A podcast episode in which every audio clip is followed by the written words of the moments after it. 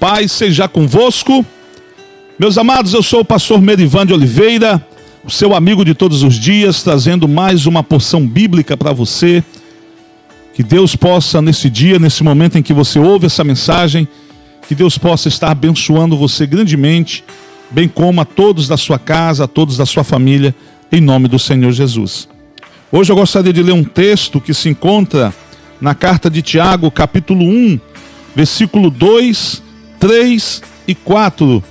Tiago, capítulo 1, versículo 2, 3 e 4, que diz o seguinte: Meus irmãos, considerem motivo de grande alegria sempre que passarem por qualquer tipo de provação, pois sabem que, quando sua fé é provada, a perseverança tem a oportunidade de crescer, e é necessário que ela cresça pois quando estiver plenamente desenvolvida, vocês serão maduros e completos, sem que nada lhes falte. Louvado seja Deus. Amém, meus queridos? A carta de Tiago, especificamente o versículo 2, que foi o que nós começamos a ler, vai na contramão do que muitos cristãos estão buscando para suas vidas. Muitos cristãos estão a todo custo, tentando se livrar de todo e qualquer tipo de provação na qual ele venha ter que passar para poder revelar a sua fé.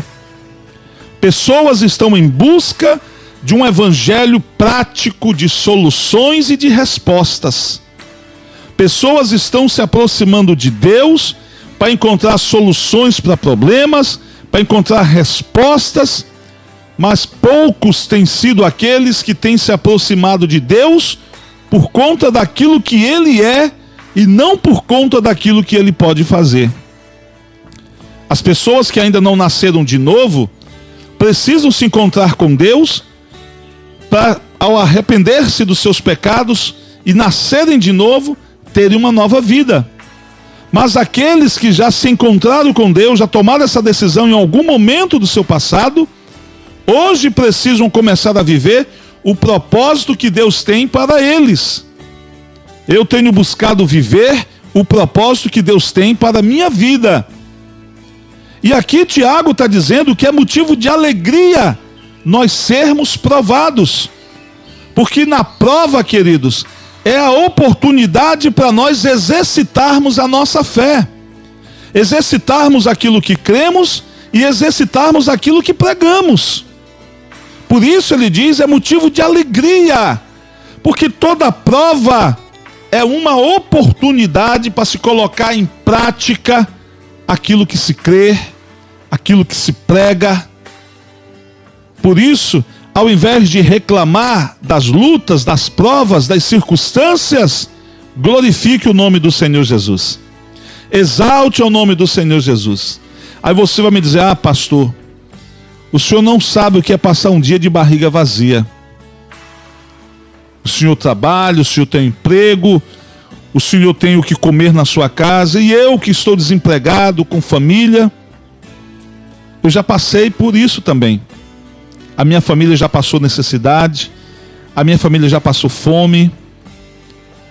Quando eu me converti, eu perdi meu emprego, perdi tudo que eu tinha, porque tudo que eu tinha havia sido comprado com dinheiro roubado. Deus me fez perder tudo. Tudo que eu havia adquirido com dinheiro roubado, Deus me fez perder.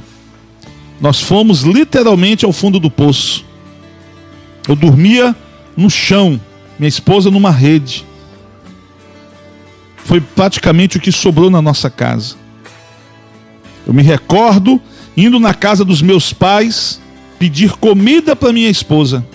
Eu dormia com fome e o pouco de comida que eu arranjava eu dava para ela comer fui sustentado nesse período pelos irmãos da igreja, pelo meu pastor, principalmente pelo meu pastor e a minha família. Então eu sei exatamente o que você passa. Mas nesse período em que eu passei, o que talvez você esteja passando hoje, eu aproveitava, queridos, para buscar o Senhor, para clamar o Senhor. Eu não tinha o que comer, eu aproveitava para jejuar. E eu sempre acreditei, Senhor, tu vais mudar a minha história porque tu és fiel, Tu não podes negar a si mesmo. A Bíblia diz, queridos, que Ele é fiel para cumprir tudo aquilo que nos tem prometido. E eu perseverei em buscar ao Senhor. Como disse o salmista, vamos buscar o Senhor e perseverar em continuar buscando ao Senhor. Eu buscava o Senhor nas madrugadas, eu buscava o Senhor nas vigílias, eu buscava o Senhor nos montes, eu buscava o Senhor. E de tanto buscá-lo, acabei alcançando, queridos. Porque o nosso Deus é o Deus que se deixa ser achado. O nosso Deus, queridos, é como aquele pai, um dia eu lendo um livro, Os Caçadores de Deus, do pastor Tom Tenney, e ele dava um exemplo que Deus é um Deus que se deixa ser achado, e ele dizia assim: quando eu, quando as minhas filhas eram pequenas, a gente brincava de esconde-esconde dentro de casa, e eu ia para a sala, eu me escondia atrás da cortina, eu me escondia atrás da cortina, mas eu deixava os meus sapatos, os meus pés à mostra. As minhas filhas pequenas, elas não tinham dificuldade para me achar. Porque quando elas olhavam para a cortina, elas viam meu sapato lá embaixo. E elas corriam e agarravam as minhas pernas, puxavam a cortina e me encontravam. Assim é o nosso Deus. Há pessoas que pensam que Deus está no infinito dos céus, distante, longe, mil, é, é, milhares e milhares de, de, de quilômetros, né, queridos, de distância da gente. O nosso Deus está mais perto de você do que você pensa. A questão é que quando nós estamos passando por lutas, por provas, por dificuldades, a gente fica olhando para tanta direção, tentando encontrar uma saída, a gente tentando encontrar uma saída. E se esquece que entregamos a nossa vida para o Senhor e que Jesus está no barco da nossa vida. Se você estiver no fundo do poço, tenha uma certeza o Senhor está lá contigo também. Paulo estava numa prisão fria, estava solitário, pensando que ali seria o seu fim, pensando que ele seria morto no dia seguinte. A Bíblia diz que Jesus se pôs ao seu lado e disse: Paulo, tenha fé, persevera, seja persistente. Aqui não é teu fim, eu estou contigo. E dali Paulo foi tirado, ainda percorreu ainda uma carreira imensa, ainda escreveu cartas depois daquele, daquele encontro com o Senhor naquela cadeia. A segunda vez que o Senhor apareceu para ele, porque a primeira vez o Senhor apareceu na sua conversão numa luz muito forte, conforme Atos dos Apóstolos, capítulo 9. Deus está contigo, queridos. Quando vem o problema, vem a preocupação. E a preocupação faz com que você tire os olhos do Senhor. Faz com que você coloque os olhos no problema. Está com dificuldade, está com luta? Conte com a nossa oração. Mas creia que acima de tudo existe um Deus que olha por você. Que talvez nessa luta que você está passando, talvez nessa necessidade, nessa carência, ele possa estar provando a sua fé, ele possa estar provando a sua fidelidade, ele possa estar provando que diz o seu amor. Toda dificuldade, toda prova, toda luta, volta a repetir, é uma oportunidade para colocarmos em prática aquilo que cremos, aquilo que pregamos, aquilo que anunciamos. E Tiago diz: tenha grande alegria ao passar por prova, por qualquer tipo de prova, ainda mais aquelas na qual, queridos, Passamos por causa da nossa fé no Senhor. Não é em vão. A Bíblia diz que Deus não nos dará prova que não possamos suportar, mas junto com a prova Ele dará o escape, a solução, a resposta. O que Deus está dizendo? Deus está dizendo que essa situação que você está passando já tem dia, já tem data, tem hora marcado para findar, mas depende de como você se comporta durante a prova. O povo de Israel, quando saiu do Egito em direção à terra prometida, se comportou mal. Uma viagem de poucos meses durou 40 anos, porque no deserto murmuraram, reclamaram, quiseram depor, colocar Moisés para fora do cargo de liderança que Deus havia colocado ele. Por conta disso, a viagem, que seria poucos meses, durou 40 anos, e muitos daqueles que reclamaram morreram pelo deserto, queridos. Então, se você está passando por lutas, por provas, ao invés de desanimar, ao invés de se entristecer, dê glória a Deus. Aproveite esse momento para buscar mais o Senhor. Aproveite esse momento para jejuar, para clamar, declarando sempre que o Senhor vai mudar a tua história, a tua vida. No versículo 3, Tiago diz assim: Pois sabem que quando a sua fé é provada, a perseverança tem a oportunidade de crescer. Fé e perseverança, elas andam de mãos dadas. Eu costumo dizer que a fé é a parte teórica e a perseverança é a parte prática. Porque não adianta, queridos, eu ter fé apenas com os lábios, se a minha fé não se transforma em atitudes. E quando a fé é transformada em atitude, é você perseverando naquilo que você crê, é você declarando que você confia naquilo que o Senhor disse para você através da sua palavra. Por isso, não desista. Quando a sua fé está sendo provada, a perseverança tem a oportunidade de crescer, de aparecer. Pessoas vão olhar para você, queridos, e pessoas vão sim é, se motivar também a continuar buscando o Senhor quando elas começarem a ver você saindo da dificuldade, da prova, da luta, por conta da sua fé e da sua perseverança. Em Hebreus, no capítulo 10, o final do capítulo 10, do versículo 38 em diante, o autor de Hebreus diz que o Senhor não tem prazer naquele que retrocede, naquele que volta atrás, naquele que desiste, naquele que para. Se a jornada está difícil, está dura, Pare para respirar, mas não pare de andar. A Bíblia nos mostra, queridos, que quando Deus chama Gideão para libertar o povo de Israel da opressão dos midianitas, ele recruta 32 mil soldados, mas apenas 300 permanecem do seu lado para ir para a batalha. 31.700 recuam, voltam atrás, desistem de ir para a guerra preferem ficar em casa, preferem continuar vivendo no sofrimento que os midianitas impunham sobre eles naquela época. Preferiam, eles prefeririam, queridos, estar em casa vivos, porque afinal de contas é melhor um, como diz o pessoal, um covarde vivo do que um herói morto. Eles preferiam ficar em casa, dando, plantando, e quando chegar na época da colheita, pegavam tudo que eles escolhiam e davam de graça para os midianitas. Era o preço para se manter vivo. Mas Gideão foi para a batalha, queridos. Foi para a guerra com os 300. E a Bíblia diz que ele venceu na força do Senhor.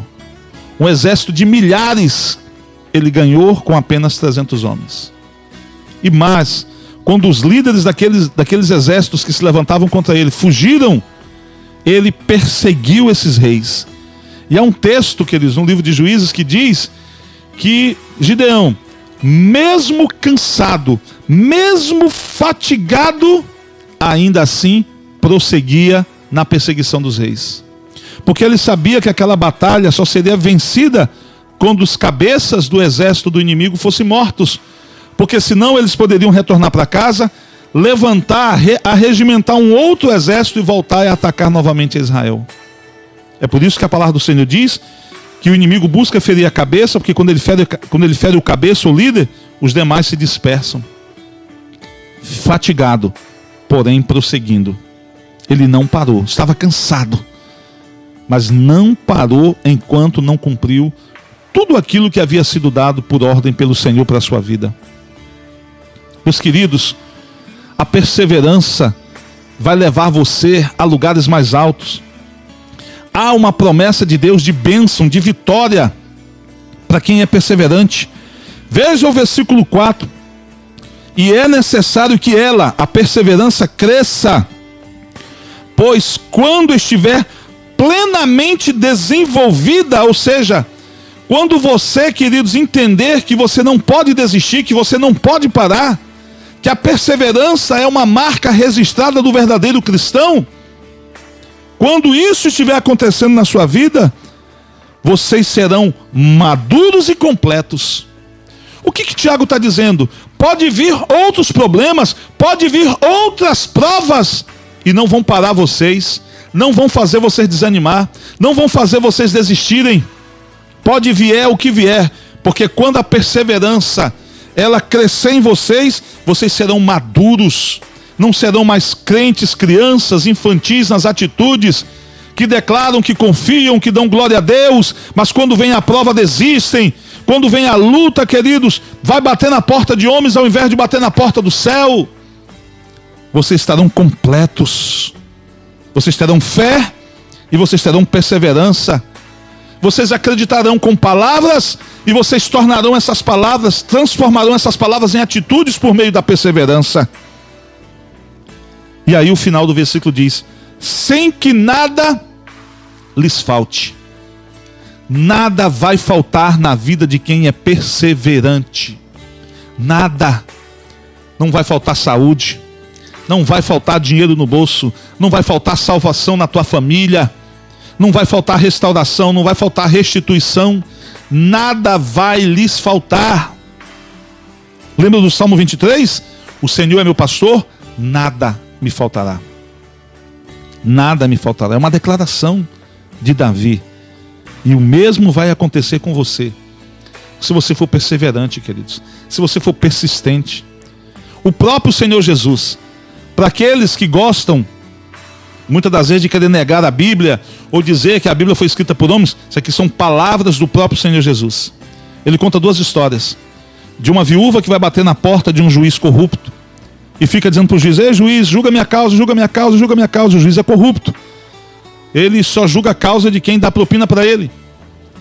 Aí ele para um dia e pensa: se eu não julgar a causa dessa mulher, essa mulher não vai parar de me importunar, não vai me deixar em paz. E ele foi lá e julgou a causa da mulher para a mulher sair da sua porta. Mas a mulher estava lá dia e noite batendo na porta dele. Jesus também conta a história de um homem que recebe um visitante na sua casa. Tarde da noite, ele não tem pão para dar. Não sabia que o visitante ia chegar de viagem, então ele não se preparou. Aí ele vai na casa do vizinho bater na porta. Fica, vizinho, me arranja um pão, me arranja um pão, estou com visita em casa. E o vizinho diz: Ei, rapaz, já estou deitado. Eu já estou dormindo aqui, já me preparando para dormir com a minha família, já apaguei as luzes. Não, vizinho, me arranja um pão, me arranja. Não, vizinho, vai embora, deixa eu dormir. E ele fica, vizinho, por favor, me arranja um pão, por favor, por favor, me arranja aí, vizinho. Aí o vizinho fala: se eu não me levantar e não der um pão para esse camarada, ele não vai deixar eu dormir.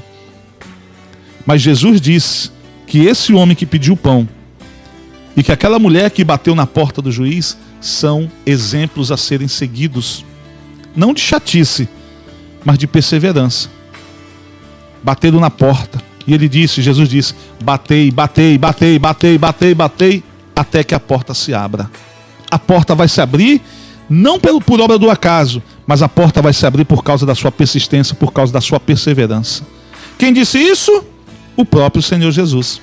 Então, se ele nos ensinou isso, vamos praticar então o que ele nos ensinou.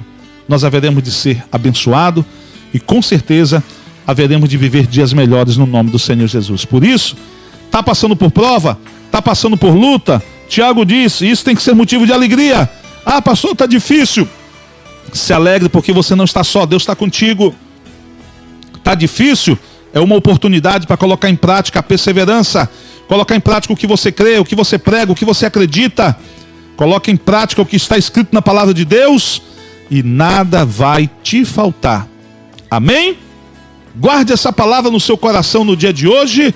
Não se esqueça que eu sou o pastor Merivan Oliveira, seu amigo de todos os dias. Essa foi mais uma porção bíblica para o dia de hoje, para abençoar sua vida e ajudar você a viver dias melhores na presença do Senhor nosso Deus. Até a nossa próxima mensagem, se assim o Senhor nos permitir. Deus te abençoe. Paz seja convosco.